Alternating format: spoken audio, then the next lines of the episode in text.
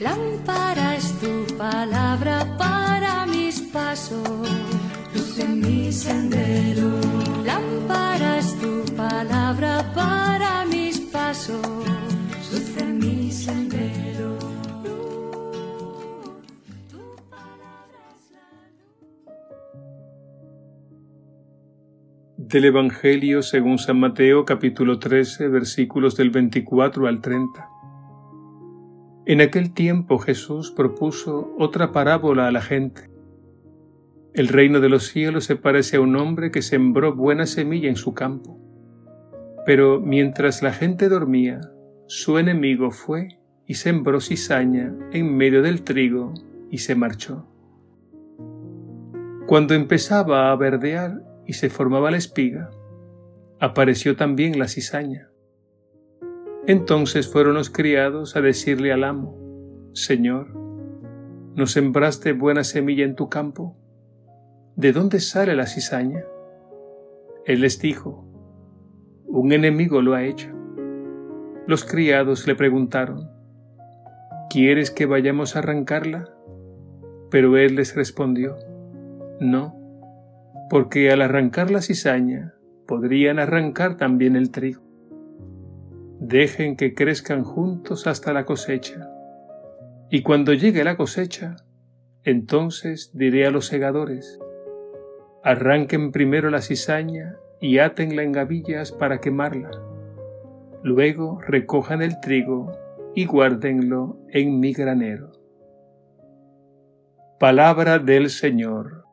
Gloria a ti, Señor Jesús.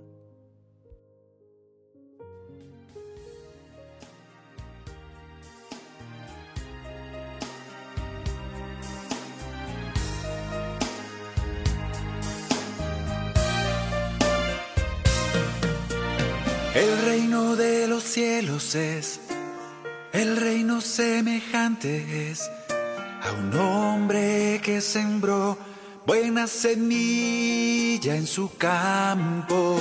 El reino de los cielos es, el reino semejante es a un hombre que sembró buena semilla en su campo.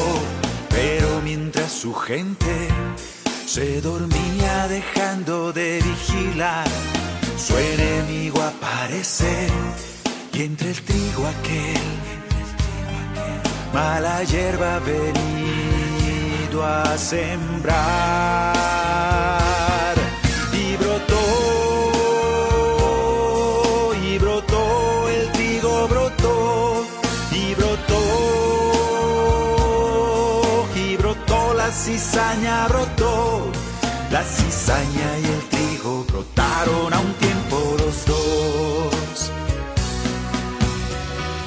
siervos con el Señor, van y preguntan al Señor que tú no sembraste solo trigo en tu campo.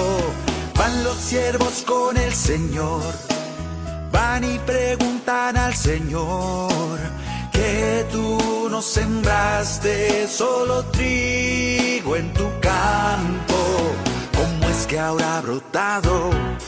La cizaña y el trigo a la vez. El Señor ha ordenado, no la cortarán, no vaya a pasar, que acabéis con el trigo también. Y creció, y creció, el trigo creció, y creció cizaña creció, la cizaña y el trigo crecieron a un tiempo los dos. El tiempo de cosechar llegó y tal como lo mandó el Señor, cortaron la cizaña y la quemaron después. El tiempo de cosechar llegó y tal como lo mandó el Señor, cortaron la cizaña y la quemaron después. Luego con gran cuidado recogieron el trigo al final, lo Los graneros del amor se colmaron con, con el fruto de su afán.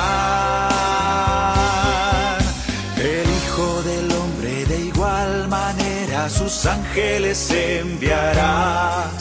Los hijos del mal son la mala hierba y al fuego los echarán. El trigo y su fruto son, los justos del reino son y brillarán en el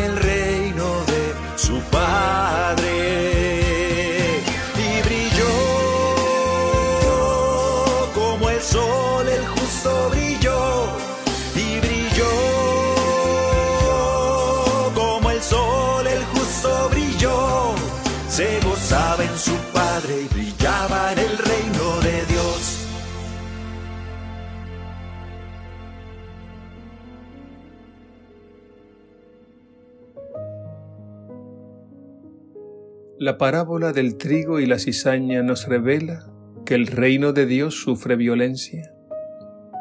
En este Evangelio vemos cómo trigo y cizaña, es decir, el bien y el mal, la luz y las tinieblas, existen, coexisten y coexistirán hasta el fin de los tiempos.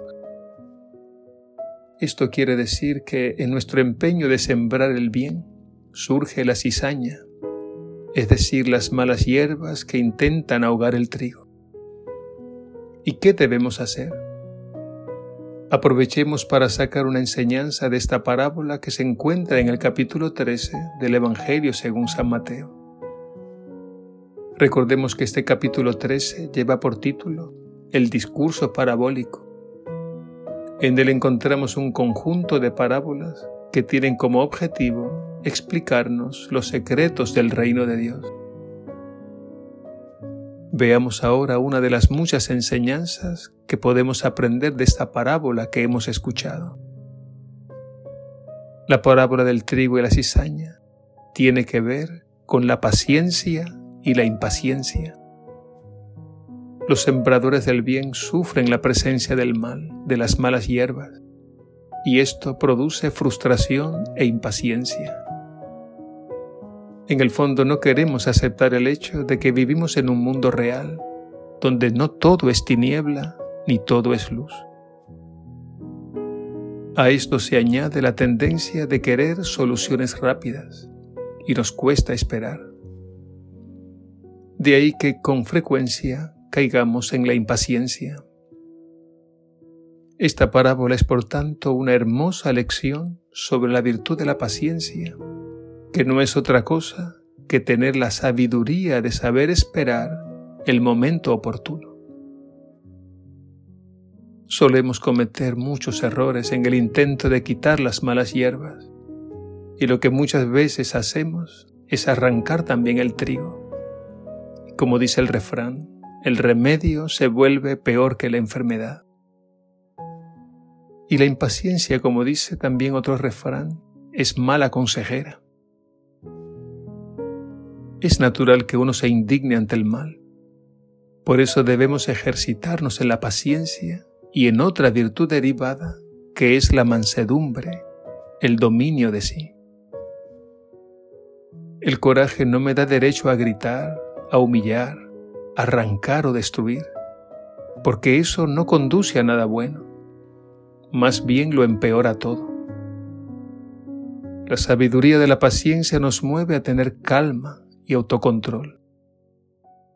Solo así sabremos cuándo es el momento y la manera para actuar y así obtener mejores resultados.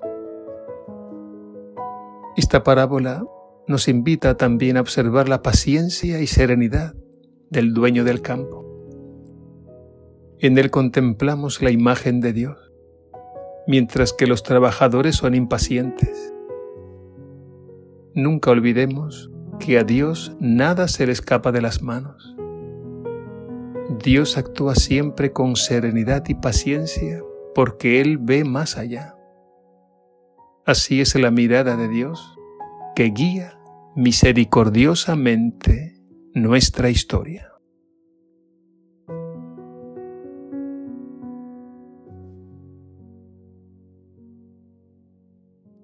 Señor Jesús, Tú nos enseñas que el reino de Dios sufre violencia, que el bien y el mal, la luz y las tinieblas coexisten y coexistirán hasta el fin de los tiempos.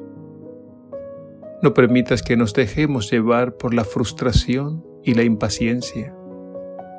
Danos la fuerza de tu Espíritu para que nos sostenga en nuestra debilidad y así nos mantengamos firmes en todas nuestras luchas. Gracias Señor Jesús. Amén.